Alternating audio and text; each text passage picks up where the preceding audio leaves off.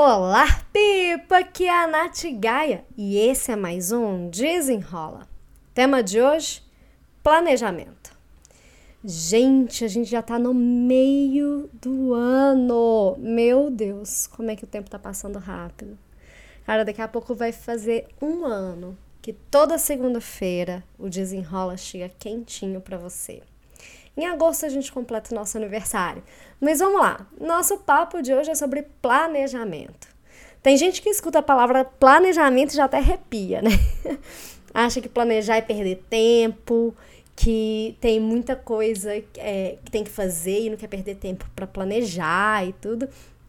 Ou que planejar é coisa chata, que não serve de nada. Bom, eu tenho que dizer o contrário aqui.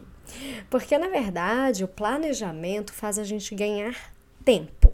Mas um planejamento bem feito, tá? É, o que, que, seria um planejamento bem feito? Um planejamento real, não um planejamento de coisas que a gente deseja fazer, mas o que realmente a gente vai conseguir realizar durante um determinado período. O planejamento ele não deve ser rígido, ele tem que ser flexível, né? Não é porque a gente fez um planejamento que a partir de agora nada muda, né? Coloquei, nossa, gravei na pedra, registrei no cartório, não posso mais mudar. Não é assim. É, quando a gente se planeja, a gente sabe o que, que a gente vai fazer, qual que vai ser a nossa próxima ação, qual vai ser o nosso próximo passo. E com isso a gente tem mais clareza e até segurança. A gente pode pensar no planejamento como um planejamento anual, um planejamento do nosso mês, o que, a gente quer fazer nesse mês, né? Um planejamento da semana, um planejamento de férias, um planejamento do dia, né? Mas o planejamento que eu mais gosto e que eu mais me identifico é o planejamento semanal. Gente, planejamento semanal para mim é muito meu pulo do gato. É com ele que eu consigo enxergar a minha semana, ver quanto tempo que eu vou ter disponível ou não, ver quanto tempo que eu vou trabalhar, né? E consigo é, agendar e dar conta do que eu tenho que fazer. E como é que eu faço? Eu separo um dia para levantar tudo que eu preciso fazer ao longo de uma semana. E literalmente assim, tipo, de segunda a segunda, sabe? De segunda a domingo. O que, que você precisa fazer? Eu coloco as coisas pessoais, profissionais, e eu vou fazendo a distribuição das tarefas de acordo com os prazos e as prioridades que elas têm. Só que eu também é, faço um levantamento, mais ou menos, de quanto tempo cada atividade demora para ser feita, porque aí eu consigo enxergar exatamente se eu estou lotando o meu dia com muita coisa.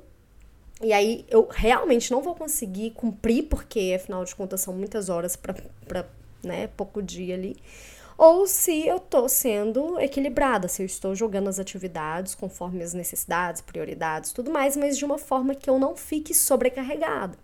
Assim eu consigo dar conta de milhões de coisas, mas uma de cada vez. E se eu não consigo cumprir esse meu planejamento da semana, eu não fico sofrendo, eu não fico frustrada. Eu paro para entender o motivo. Tipo, será que eu estimei o tempo da forma certa? Será que eu separei, sei lá, meia hora para fazer uma coisa que me demandou três horas, né? É, então eu dou uma olhada nisso. É, eu dou uma olhada se eu procrastinei, porque afinal de contas, todo, todo mundo aqui procrastina, tá, gente? Eu tô aqui nesse balaio lutando todo dia. Então eu vejo, será que eu não consegui cumprir meu planejamento no dia porque eu não, eu não fiz, né? Eu empurrei com a barriga?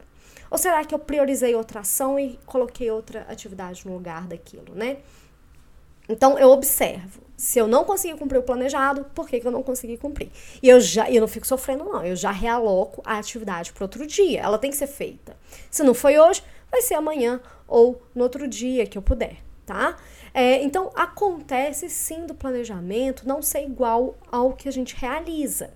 A vida é assim mesmo. É altos e baixos, nem sempre a gente está na nossa melhor performance e tudo bem. O que eu quero trazer de observação é que se o realizado ele está sendo muito abaixo do que você tem se planejado, observa se tem algum motivo específico para isso e vai se reajustando. Né? Às vezes a gente, por exemplo, a gente trabalha oito horas por dia, a gente se programa oito horas por dia, mas cadê seu tempo para as demandas do dia? Cadê seu tempo para os imprevistos, para as urgências, né?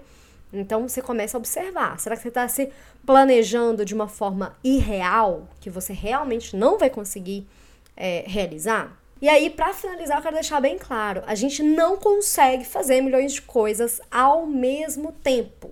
A gente consegue fazer uma coisa de cada vez. Então, como desafio, eu quero te chamar para programar sua semana. Aproveita que hoje é segundona maravilhosa.